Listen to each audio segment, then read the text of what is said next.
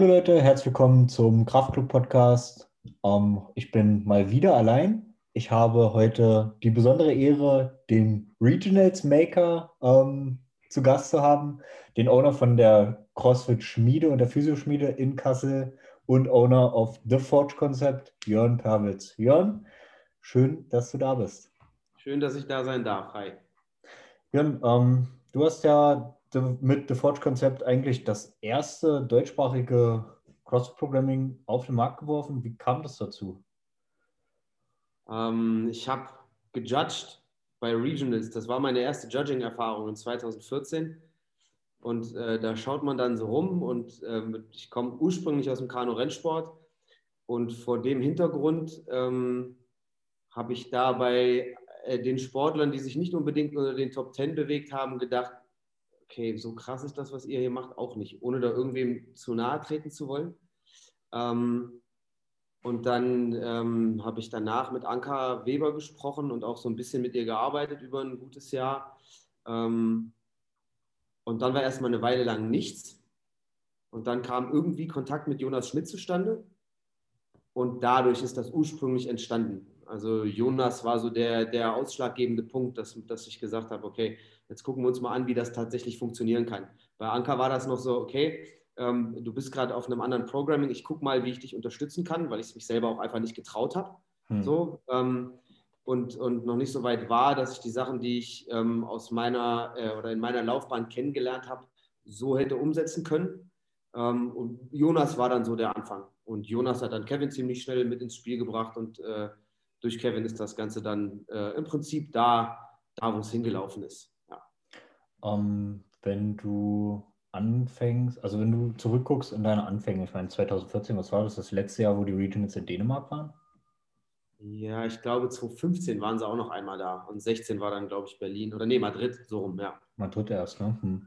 Ähm, wie hat sich CrossFit und auch die Anforderungen an einen kompetitiven Athleten, wie hat sich das verändert im Laufe der Jahre? Abgesehen davon, dass die Lasten halt immer schwerer geworden sind. Naja, es ist mittlerweile tatsächlich ein Sport. Es ist mittlerweile nicht mehr nur, nicht mehr nur als Hobby umsetzbar, wenn du wirklich was erreichen willst. Und ähm, so, schön, so schön Wettkampfsport als Hobby ist, wenn du wirklich ganz nach vorne rein willst, dann wirst du wie in anderen Sportarten auch dein ganzes Leben danach ausrichten müssen. Und das war mit Sicherheit in 2014 noch nicht so. Aber das hat sich, das hat sich dann einfach nach und nach dahin entwickelt. In 2014 ähm, waren, waren die Regionals lange nicht so krass besetzt, wie ein German Throwdown beispielsweise heute besetzt ist. Wir reden da nicht von den, von den ersten zehn, sondern wir reden von denen, die das Feld auffüllen. Und das ist halt heute alles, alles auf, einem, auf einem ganz, ganz anderen Level. Wie sich das entwickelt hat, ist brutal schön zu sehen. Wie hat es sich denn entwickelt und wie, inwiefern hast du das Programming da angepasst? Ähm, ich hatte damals das Gefühl und habe das auch heute noch, dass eine Periodisierung nicht so wirklich stattfindet. Mhm. Ich habe äh, ganz, ganz oft das Gefühl, dass Athleten ähm, über sechs Monate am Stück dazu imstande sind, gute Leistungen abzuliefern. Aber die wenigsten Athleten sind imstande, genau auf den Punkt 100 Prozent abzuliefern mhm. und diesen Peak und diesen Peak wirklich damit reinzubekommen. Und das äh, fängt auch mit einer, mit einer Spezifizierung von einem, von einem Training an. Ich muss, wenn ich CrossFit als Sport betreibe, und das hat nichts mit dem, was, was, was in der CrossFit-Schmiede passiert, zu tun, beispielsweise, ähm, dann kann ich nicht das ganze Jahr über Workouts ballern. Dann muss ich, brauche ich ein strukturiertes Training für Olympic Lifting, dann brauche ich ein strukturiertes Training äh, für einen Kraftaufbau, dann muss ich meine Gymnastics ganz spezifisch angehen. Also da muss ich dir jetzt gerade nichts erzählen. Das ist äh, äh, Wasser auf deinen Mühlen auf alle Fälle. Ähm, ja, und das ist das, was ich auch bis heute ähm, eigentlich gar nicht, gar nicht sehe, dass das großartig stattfindet. Ja.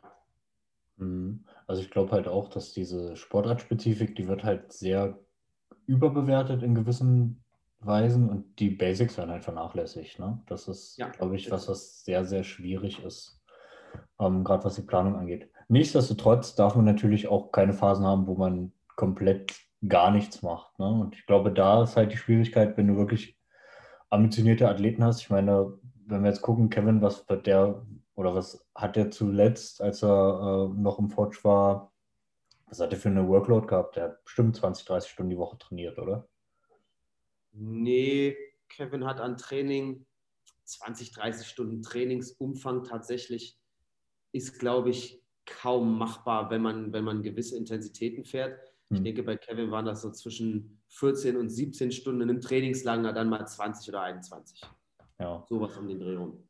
Und ich glaube, Jetzt da ist das schon eine andere Nummer, ähm, weil wir da auch im Winter einfach extrem Wert drauf gelegt haben, an Basics zu arbeiten. Und wenn dann, ähm, wenn dann Langzeitausdauer auf dem, auf dem Spiel steht, was, was für die Regeneration eine Riesenrolle spielt, ganz einfach, ähm, dann, dann fahren die Umf Umfänge da sehr, sehr schnell, sehr weit nach oben. Aber je näher das an Peak kommt, desto weniger wird das dann auch. Hm. Ähm, Grundlagenausdauer im Sinne von, wie Miko Sale das schon oft gemacht hat, einfach stumpf laufen, Fahrrad fahren, biken. Natürlich, natürlich. Grundlagentraining, ähm, das ist was, was, ähm, was im Kanu-Rennsport ganz, ganz groß geschrieben wird und wo die ähm, Kanuten speziell so eine bestimmte Generation sich auch eine lange Zeit lang ja, so ein bisschen vorgedrückt haben, vielleicht auch ein bisschen faul waren unter Umständen und gemeint haben, sie könnten, sie bräuchten die Umfänge im Winter nicht. Mhm. Und äh, wenn das dann in heiße Phasen ging, hat man halt gemerkt, dass sie, dass sie bei Wettkämpfen nicht vernünftig äh, funktioniert haben. Und im Gegensatz dazu haben aber die, die im Winter ihre Kilometer gemacht haben, ganz einfach im Sommer dann auch geliefert. Und das mhm. lag, das liegt natürlich daran, dass sie auch dann im wettkampfspezifischen Bereich extrem gut trainiert haben aber die Basics, die man sich da im Winter für die Sommersaison aufbaut, die haben einfach gefehlt. Ja. Und das wird im CrossFit nicht viel anders sein. Mhm. Ähm, wenn du sagst, im, also wenn wir jetzt so in Off-Season gehen, wie legst du das fest? Also wie viele Saisonhöhepunkte setzt du und was machst du, wenn da irgendwer, der im Programming ist, äh, da aus der Reihe tanzt? Der sagt, hey, ich bin jetzt keine Ahnung, ich weiß, du hast gepiekt für März, aber im März bin ich in der tiefsten Offseason und ich will jetzt im Sommer irgendwas reißen. Also wir haben mittlerweile drei verschiedene Peaking-Cycle, die wir für so einen Fall anwenden können. Mhm. Grundsätzlich war der Cycle ausgelegt erstmal auf die Open. Bei der ehemaligen Wichtigkeit der Open war das auch unbedingt angebracht. Ähm, und jetzt haben wir halt angepasst, weil die Open ähm, für jemanden ähm, der, der auf diese Continentals oder Continental Cups will, die es jetzt sein werden, äh, für den sollten die Open nicht die Riesenhürde sein. Mhm. Dann kam vor ein paar Tagen oder ein bisschen mehr als eine Woche, glaube ich, jetzt die Info, dass die Scores aus den Open auch nicht mit in die Quarterfinals mit reinzählen. Mhm. Und damit verlieren für die Leute, die oben raus wollen, verlieren die Open damit noch mehr an Wichtigkeit, weil die diesen Cut in die 10% verhältnismäßig easy schaffen werden. Ja. So. Demnach ist der Peak jetzt erstmal ähm, so ein bisschen ähm, Richtung Quarterfinals verschoben, wobei das auch äh, kein vollständiger Peak wird. Der erste Peak für Luca beispielsweise, ähm, der liegt ganz klar, der liegt ganz klar bei den Continental Cups dann, um da einfach zu schauen, dass er möglichst weit nach vorne kommt. Hm. Interessant zu sehen. Ähm, es gab ja jetzt in der Vergangenheit auch die ganzen Sanctional-Events. Da steht ja auch noch im Raum, ob man sich über die Sanctionals jetzt mittlerweile wieder über, für die Games mitqualifizieren kann oder ob es einfach nur bessere bezahlte Wettkämpfe sind. Mhm. Ähm, habt ihr da in der Vergangenheit auch Sachen rausgesucht, wo ihr gesagt habt, hey, das ist ein geiler Wettkampf, da will ich auf jeden Fall, was möglichst viele meiner Leute vertreten sind und gut abräumen, gut performen? Also in den, auf, auf einen Sanctional haben wir bis jetzt noch keinen großen Wert gelegt, weil es bisher einfach auch nicht die Relevanz gab, um dahin zu gehen. Mhm. Ähm, mit Lasa haben wir äh, auf Dubai hingearbeitet und äh, ähm, das hat ganz gut funktioniert. Ähm, ansonsten war Athen in den letzten Jahren halt immer so äh, das Goto im Frühjahr, weil man da ganz einfach nach den Open cool gucken konnte, wo man steht, ähm, um, dann, um dann halt für den Sommer nochmal einen Peak zu setzen. Unter anderem beim Berlin Throwdown vor, um Himmels Willen, 2018 war das, glaube ich. 2018 hm. waren, das war beim Berlin Throwdown ein ziemlich brutales Jahr. Das hat Spaß gemacht. Ich erinnere mich. Ja. Ähm, wenn wir über Basics sprechen, Jörn, wie denkst du, was muss ein Athlet an Grundlagen mitbringen ähm, in Zahlen? Was muss eine, was muss eine 2K Row sein? Was muss eine 5K Run sein? für einen Mann, für eine Frau? Hast du da eine Range? Was sollte Max Backsquat sein? Snatch, Clean, Jerk? Ähm, es gibt mit Sicherheit Werte, an denen man sich da orientieren sollte, aber ich denke, das ist extrem stark sportlerabhängig. Mhm. Und da mag ich es dann lieber, eine Entwicklung zu betrachten. Mhm. Das heißt einfach Test und Retest und dann schauen, wie hat derjenige sich entwickelt und, und woran muss man arbeiten. Wenn du, wenn du schlecht in der Beuge bist, dann muss sich dein Training ganz klar Richtung Kraft ausrichten. Äh, wenn du ein 250 Kilo Deadlift hast und 200 Kilo beugen kannst, aber nur 100 snatchst, dann ist klar, dass du, dass, du, dass du im Oli-Bereich arbeiten musst. Ansonsten, also ich denke nicht, dass ein Top-Games-Athlet 150 Kilo reißen muss. Mhm. Du kannst bei den Games mit einem, mit einem 135 Kilo Snatch bist du mit Sicherheit ganz gut dabei. Im Clean and Jerk musst du 160 Kilo machen. Ja. Was dann schon, damit stehst du in der Bundesliga nicht schlecht da, in den Gewichtsklassen, in, in denen sich ein, Top-Crossfitter bewegt. Ähm, da wirst du in der Bundesliga ordentlich Punkte holen und auch ordentlich Geld verdienen können. Ähm, also Luca schafft es bei einer, äh, die 2K, die 2K ähm, wird, er, wird er mit einer Pace von, äh, ich denke, 1,40 rudern können. Hm, also unter sieben Minuten. Ja, unter sieben Minuten definitiv bei den Männern. Wenn man das so sagen will. Ne? Aber das, das, ich glaube einfach, dass da ähm, dieses Overall-Ding viel, viel wichtiger ist, als irgendwo voll rauszureißen. Es bringt dir nichts, wenn du, wenn du, wenn du den Marathon im Rudern gewinnst aber dann bei der Deadlift Ladder komplett abscheißt. Ja. Ne? So, da ist, das, da ist das dann letzten Endes das viel Wichtigere. Andersrum genauso, ja, das stimmt. Ähm, wenn wir dieses ganze, also wenn wir diese sportartspezifischen Sachen angucken, was hast du da oder hat, hast du im Forge selber ähm, Tests, die du immer wieder wiederholst? Ähm, natürlich, das ist ein 2K Row, das ist ein 5K Row, das ist ein 400 Meter Run, das ist ein 5K Run. Also so in den, in den disziplinspezifischen Sachen. Mhm. Und ansonsten einfach immer wieder Vergleiche ziehen. Um die Open-Zeit spielen diese Workouts eine Rolle. Je näher das zu, zu äh, Finals geht, wie meinetwegen im Sanctional oder auch den Regionals, wird dann halt mit diesen Dingen verglichen. Ja. Und ansonsten klassische CrossFit-Benchmarks. Ja. Darauf hinzuarbeiten, Karen Unbroken zu machen, neue Friendzeit und sowas. Aber auch, ähm, ich glaube, dass, dass das alles ähm, dass Tests und Retests nicht das Riesenhexenwerk sind. Nee, das definitiv nicht. Ähm, wenn wir jetzt gucken, CrossFit hat ja so auch eine Entwicklung in den Bewegungen durchgemacht. Was denkst du, wo die Reise da noch hingeht? Also, weil man hat jetzt gesehen, es waren in der Vergangenheit komplett langhantelfreie Open, dann jetzt, wenn man sich die Open anguckt, jetzt gibt es dieses Jahr gut wahrscheinlich besondere Bedingungen, aber auch die Möglichkeit, das komplett equipmentfrei zu machen. Ähm, wo geht die Reise noch hin? Was denkst du? Wer weiß, was äh, dem Hirn von Dave Castro in den nächsten Jahren noch alles Schönes entspringt. Ähm, ich persönlich finde diese Biathlon-Idee, ob jetzt mit echten Waffen oder mit, mit äh, Laserguns, ist mir völlig wurscht. Ähm, finde ich unfassbar interessant, weil diese Präzisionskomponente einfach ähm, nochmal noch mal ein riesen Gamechanger wäre, mhm. auf alle Fälle. Ähm, und ansonsten denke ich, hey, die Lasten werden weiter hochgehen. So, ich glaube nicht, dass da, äh, dass da schon irgendwelche, irgendwelche Grenzen gesetzt sind. Ähm, ich denke auch, dass man nur unfassbar schwer einschätzen kann, wo sich die Sportart hin entwickelt. Denn als, als äh, Armin Hari unter 10 gelaufen ist, die 100 Meter, da war der der absolute Held. Guckst du 50 Jahre später, ist die Zeit nichts mehr wert. Ja. Letzten Endes. Das war damals eine Bombenleistung. Wenn wir uns jetzt anschauen, wie alt die Games sind und wo sie herkommen, dann ist das ein sehr kurzer Zeitraum. Wenn man sich dann anschaut, was in den letzten drei Jahren an Professionalität gegangen ist, ja, dann reden wir von einer Zeitspanne, die ist, die ist komplett unkalkulierbar. Man, man kann nicht sagen, wo das in den nächsten Jahren hingeht und auch was für Adaptationen man in einem, in einem Leistungsaufbau einfach vornehmen muss. Ich hm. glaube, ich gehe fest davon aus, dass da im Prinzip alle noch im Dunkeln tappen. Ja. ja es gibt keine Daten, auf denen man irgendwas aufbauen kann. Ja, nur Dave Castro weiß, was Dave Castro weiß. Ja, das stimmt. Um, ähm, um den Leistungsaufbau mal ein bisschen rein zu forcieren, du hast dich ja, glaube ich, auch mit als einziger No Offense an irgendwen, falls ich den äh, ausgelassen habe, aber das ist halt das Einzige, wo ich es bewusst weiß. Das ist ja auch eher der ähm, Jugendförderung verschrieben. Ähm, wie kann man grob so eine Jugendförderung bei dir einschätzen?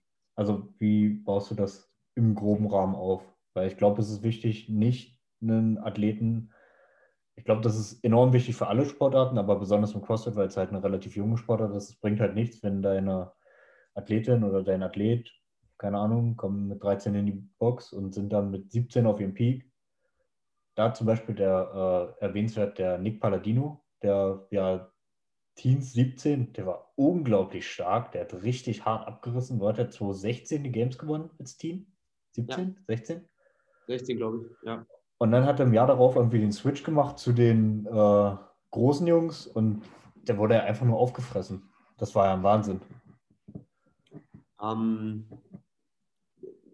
ich glaube, da muss, man, da muss man an einem anderen Punkt ansetzen. Ich glaube, dass es da immer noch so ein bisschen hinkt, dass es keine, ähm, keine U23 WM hm. in der Form gibt.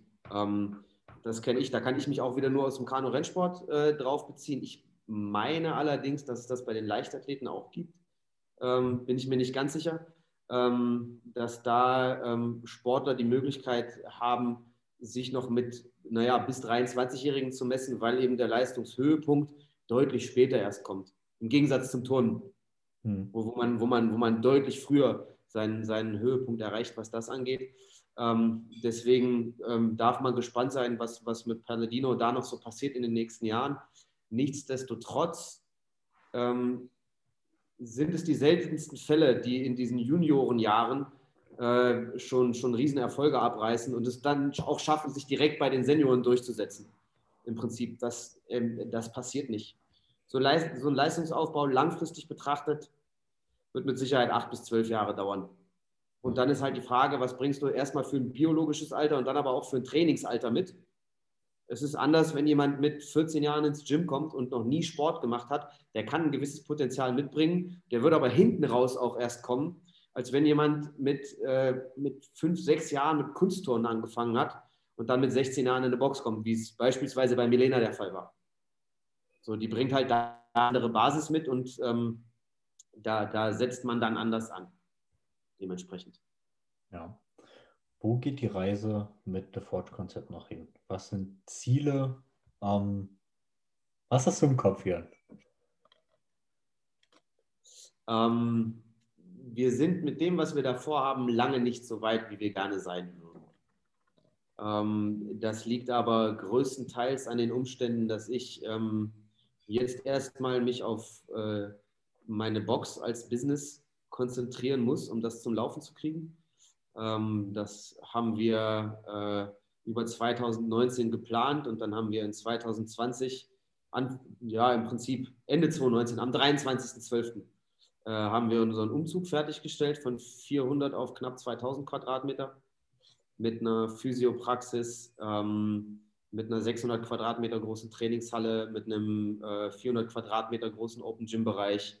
Äh, und das zu befeuern war ab Anfang 2019 erstmal so das Ziel. Ähm, und der Verlauf des Jahres 2020 hat nicht dazu beigetragen, dass ich in das Forge-Konzept so viel Energie reinstecken konnte, wie ich es gerne gewollt hätte.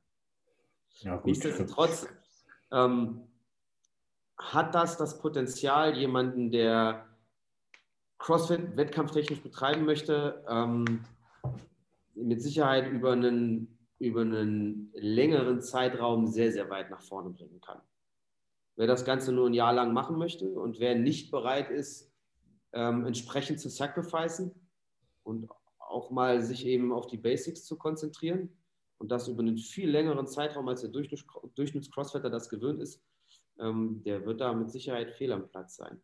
Aber das Ziel der Sache ist nicht, ähm, das Ziel der Sache ist nicht, ein fancy Programming anzubieten, was jeden Tag maximal viel Spaß macht, sondern, sondern Leistung zu entwickeln.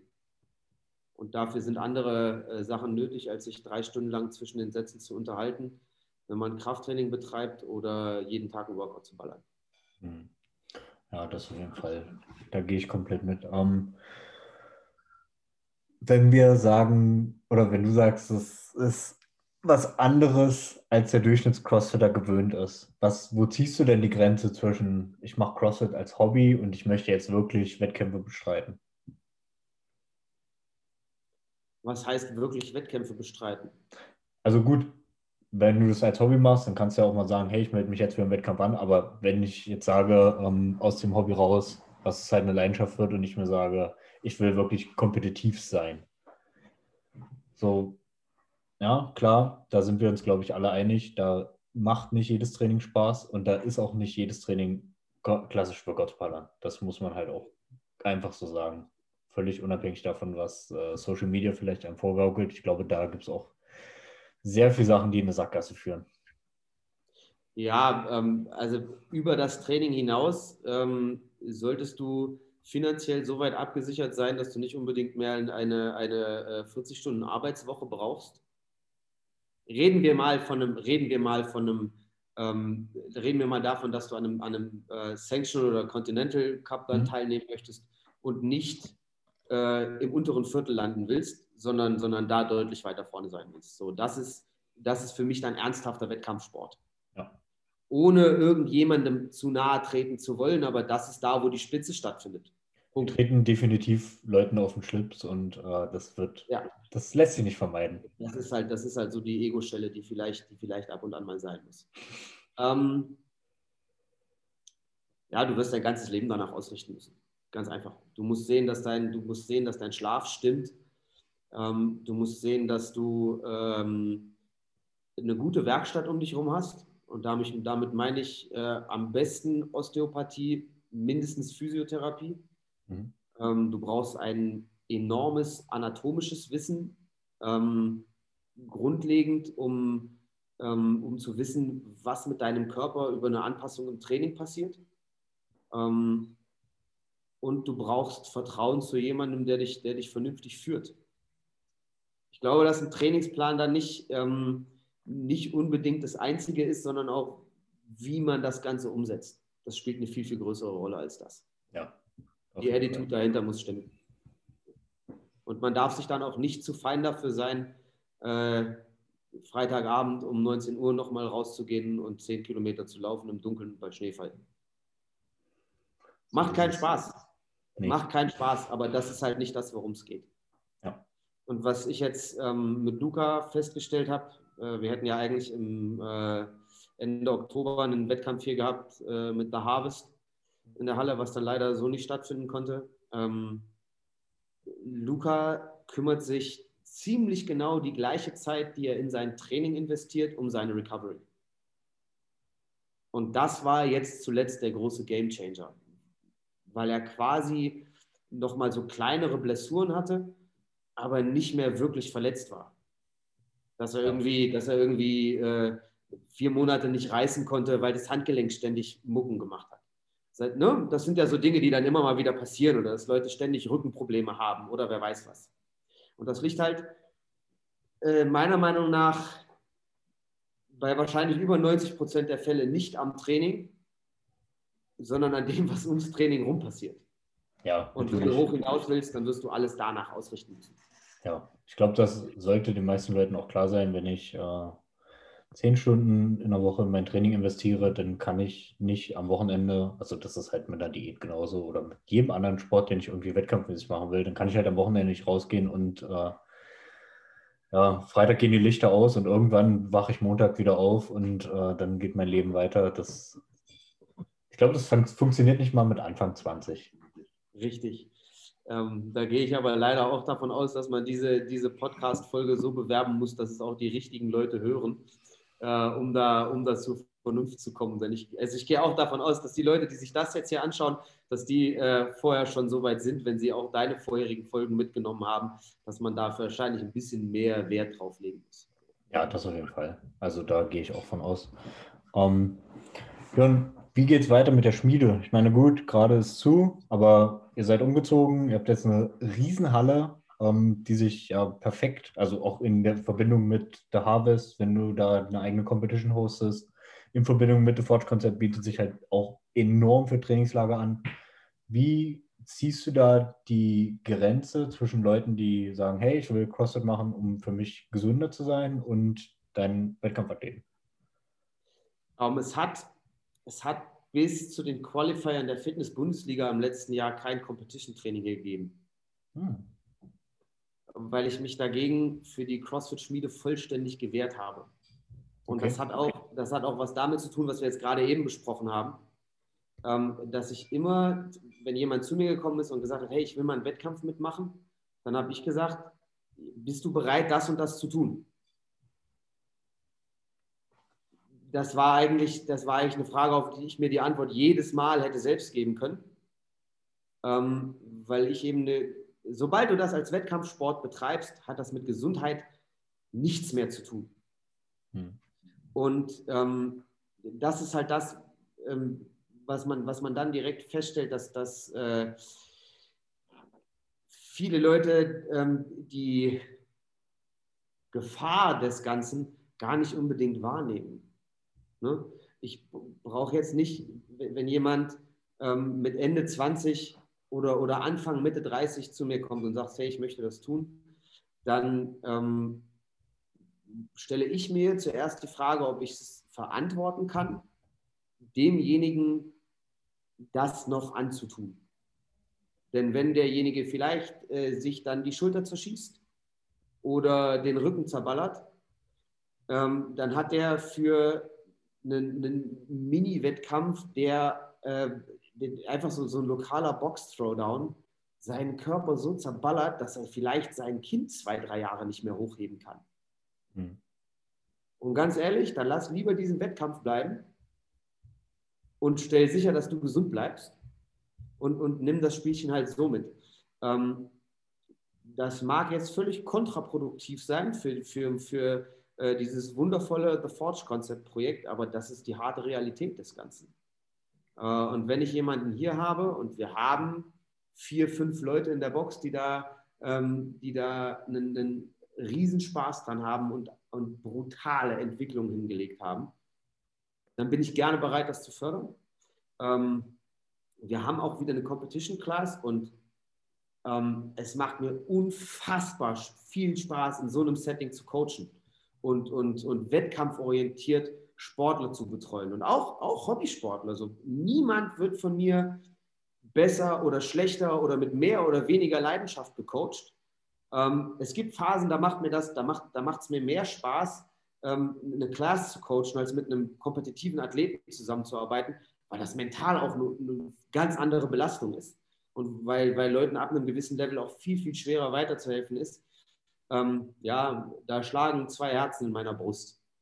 Aber ich glaube, dass es für, einen, für, einen, ähm, für eine CrossFit-Box, ähm, die vernünftig funktionieren möchte, schwierig ist, äh, einen, einen, Wettkampf wirklich zu, äh, ein Wettkampfteam zu integrieren. Mhm. Ja, ich glaube, da muss man schon eine klare Linie ziehen, das stimmt.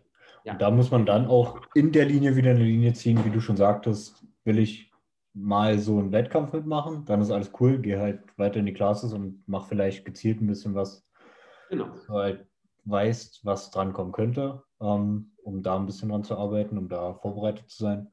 Und dann die Sache will ich wirklich kompetitiv ähm, auf Sanctionals, Continental Cups, genau.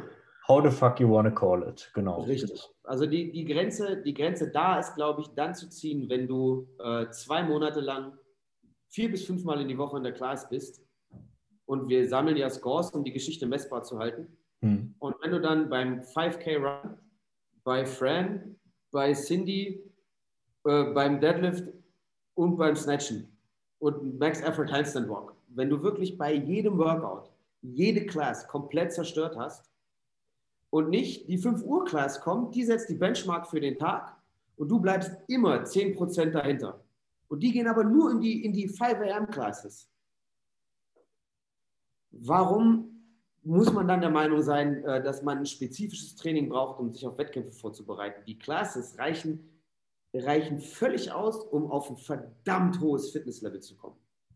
Wahrscheinlich reichen die Classes ziemlich sicher dafür aus, um diese Top 10% zu machen die nötig sind, um in die Quarterfinals zu kommen. Es wird ganz, ganz viele Sportler geben, die in diese 10% reinkommen und in die Quarterfinals reinrutschen und sich dafür qualifizieren, die einfach nur Class Programming folgen. Wenn das gut gecoacht wird und vernünftig programmiert ist, wird das mit Sicherheit ausreichen. Wenn. Wenn, natürlich, klar. Aber das hängt, äh, das ist dann nicht mehr, das ist dann nicht mehr in, in, in meinen Händen. Nein, das ist äh, an jedem selbst. Richtig. Okay. Ähm, mit der Physio habt ihr ja da auch eine ganz gute Möglichkeit, Leuten zu helfen, wenn die jetzt verletzt sind. Ähm, wie sieht denn die, der, ja, der Weg aus der Verletzung für einen kompetitiven Athleten aus? Wie der Weg dahin aussieht oder äh, wie der Weg zurück wieder aussieht? Also der Weg zu, nicht der Weg in die Verletzung, sondern der Weg aus der Verletzung raus. Der Weg in die Verletzung, Ja. ich glaube, das kriegt jeder von alleine ganz gut hin. eben drum, eben drum. Das, das geht äh, leider dann auch schneller, als man denkt. Ja. Ähm, wir, haben hier, ähm, wir haben hier drei angehende Osteopathen am Werk. Ähm, meine Frau selber hat noch die Abschlussprüfung vor sich. Das wird äh, trotz des kleinen Zwuckis, der gerade zu Hause wartet, ähm, das wird auf alle Fälle dieses Jahr noch ähm, über die Bühne gehen ähm, und haben damit hervorragende Möglichkeiten, ähm, weil die drei alle auch Physios sind und äh, über zehn Jahre Berufserfahrung mitbringen, ähm, da zu arbeiten. Wir haben, äh, meine Frau hat äh, betreut jetzt seit Jahren äh, die MT Melsung in der ersten Handball-Bundesliga, hat dadurch äh, eine Riesenerfahrung im Leistungssport und wir haben natürlich hier vor Ort das Ganze auf Leistungssport ausgelegt, um halt eben nicht nur im Anschluss an eine OP, sollte es soweit kommen, äh, diese ersten Maßnahmen zu erfüllen, sondern eben auch, eben auch ein Stückchen weiter zu gehen. Und dabei geht es dann natürlich auch darum, dass man, ähm, dass man nach einer Verletzung vielleicht das ein oder andere Bewegungsmuster überdenkt, neu schult, um nicht Fehler, die zu einer Verletzung geführt haben, nochmal zu machen. Um das Ganze als Neustart zu nutzen. Ich gehe fest davon aus, dass man, dass man aus jeder Verletzung stärker zurückkommen kann, als man reingegangen ist. Egal wie schwer sie ist. Sehr geil. Ich glaube, das ist auch ein geiles Abschlusswort, um die Folge ein bisschen kürzer zu halten, damit es auch wirklich jeder hört. Ähm, Jörn, danke für deine Zeit und Gerne. ah, an euch, danke fürs Zuhören. Und wenn es euch gefallen hat, gebt mir ein Feedback. Wenn nicht, bitte auch. Ähm, you know what to do, so like, share, subscribe. Wenn ihr Jörn sucht, unter @theforgekonzept bei Instagram, CrossFit Schmiede bei Instagram und die Physioschmiede hat auch eine eigene Insta-Seite, oder? Exakt, ja. Ansonsten ähm, einfach googeln. Ihr seid mittlerweile die einzige CrossFit-Box in Kassel, oder? Äh, es gibt noch eine zweite Box, die jetzt im März aufmacht. In diesem Sinne, schöne Grüße an CrossFit Wagen. Das wird mit Sicherheit, das wird mit Sicherheit schön, endlich eine zweite Box in der Stadt zu haben, weil es alleine dann doch ganz schön einsam ist und wir so die Möglichkeit haben, uns alle ein bisschen breiter aufzustellen. Sehr cool. Okay, Leute, dann danke fürs Zuhören und viel Spaß beim Teilen dieser Folge.